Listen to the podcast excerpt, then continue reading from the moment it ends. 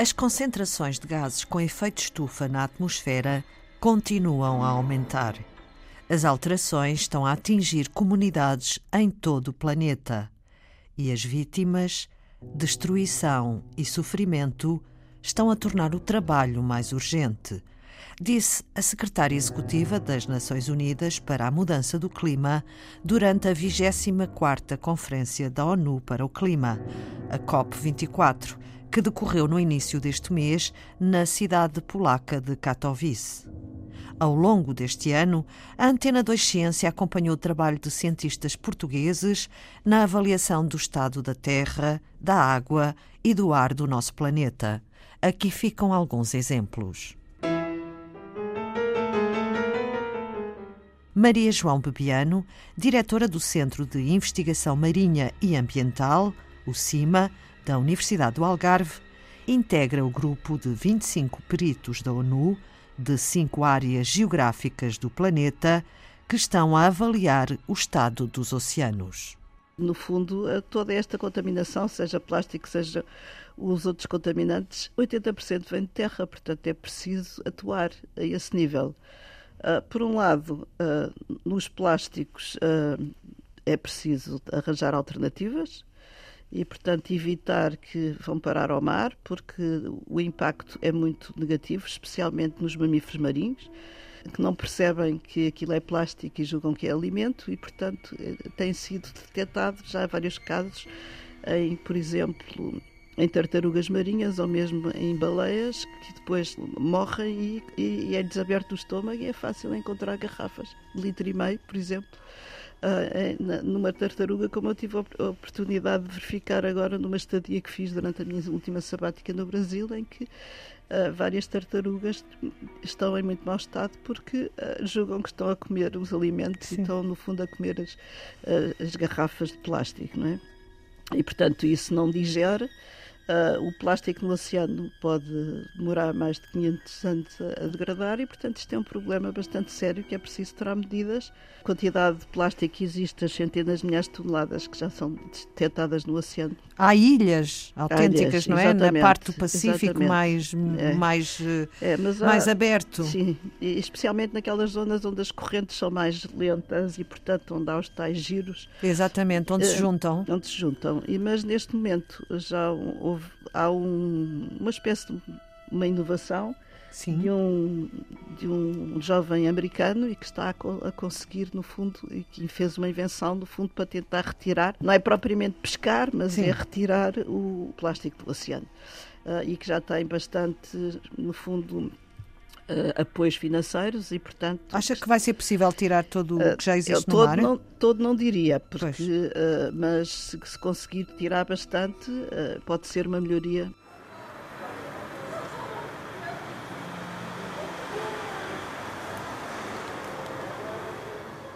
E como estão as cidades a planear a sua resposta às alterações climáticas?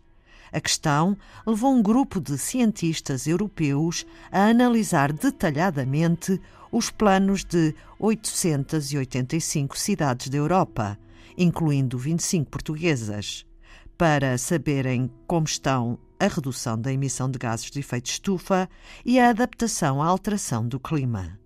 Sofia Simões, investigadora do Centro de Sustentabilidade da Faculdade de Ciências e Tecnologia da Universidade Nova de Lisboa, faz parte deste grupo europeu. Claramente, mas isso é uma coisa que, que, nos assusta a todos um bocadinho, as alterações climáticas já estão a acontecer. Nós já estamos a sentir isso no nosso dia a dia. E, portanto, agora andamos aqui todos muito rapidamente, temos que muito rapidamente mudar a maneira como produzimos e consumimos energia para não emitir tanto, tantos gases de efeito de estufa para a atmosfera, mas uh, ao mesmo tempo já estão a haver alterações climáticas e, portanto, já estamos a fazer uma outra coisa além da mitigação, que é a adaptação. Temos que nos adaptar a este clima diferente. Pronto. Uh, e que ao nível das cidades passa por uma série de coisas, que pode ser, por exemplo, uh, aumentar o número de áreas verdes nas cidades, porque reduz a temperatura dentro da cidade e o efeito das ondas de calor cada vez vão ser maiores. Neste estudo europeu em que eu participei, só analisei 25 cidades europeias, eh, portuguesas, perdão, mas na verdade existem bastante mais cidades em Portugal que já têm planos locais. Eh, na verdade são 118, há 118 cidades portuguesas que já têm planos locais de mitigação. E 29 que têm estratégias municipais de adaptação às alterações climáticas. Mas já estão a ser uh, implantadas. E que já, já estão a ser implantadas e que algumas delas até já vão na segunda revisão, no caso da mitigação. Portanto, é uma. É, eu penso que as, as, cidades portuguesas não estão de todo vá, atrasadas face ao panorama europeu. Nós, já há muitos anos, há décadas, que, por exemplo, tomamos iniciativas uh, ao nível do reforço da orla costeira. Portanto, isso é uma coisa super premente e que é uma medida de adaptação às alterações climáticas e que já sei, tem sido feita há imenso tempo. Normalmente, essas medidas não são, as decisões não são tomadas ao nível local, uh, ou não são todas. Uh, as grandes obras vá, de engenharia, por exemplo, de, de, reforço da orla costeira, envolvem normalmente o governo central. E aqui neste estudo europeu, nós fizemos aqui uma, um, uma voltinha, um ajuste metodológico foi só olhar para a ação local das cidades. Pronto, e portanto há estas nuances metodológicas uh, e que nós, de facto, já, já estamos a fazer algumas coisas já há bastante tempo. Por exemplo, foi o que aconteceu em Lisboa recentemente, que é implementar pistas cicláveis um, e, e uh, incentivar as, os residentes e as pessoas que se deslocam em Lisboa a deixarem os carros e usarem pistas cicláveis. O aumento das zonas verdes? O aumento das zonas verdes, o incentivo à instalação de painéis fotovoltaicos nos telhados. Outra coisa que nós temos bastante em Portugal, que é usar a energia solar para aquecer a água com que nos lavamos e cozinhamos. Recursos naturais e nós até para mitigar, não é? Temos, temos, na verdade, muitos recursos naturais para mitigar. E, e aqui um à parte, que já não é à escala local, mas é à escala nacional. Nós somos, neste momento, Portugal é um campeão da, da eletricidade renovável na Europa e no mundo. Uh, aqui o, o parte, se me permite, foi nós tivemos, foi um momento épico à escala mundial que nós tivemos durante o mês de março. Portugal deste ano, deste ano, em que choveu tanto, em que choveu tanto, nós produzimos mais eletricidade renovável durante um mês inteiro do que aquela que consumimos. E isto nunca tinha acontecido em lado nenhum. E portanto, nas cidades em que consumimos essa eletricidade renovável, nós à partida temos muito boas condições para dizer, epá, vamos reduzir a nossa pegada carbónica.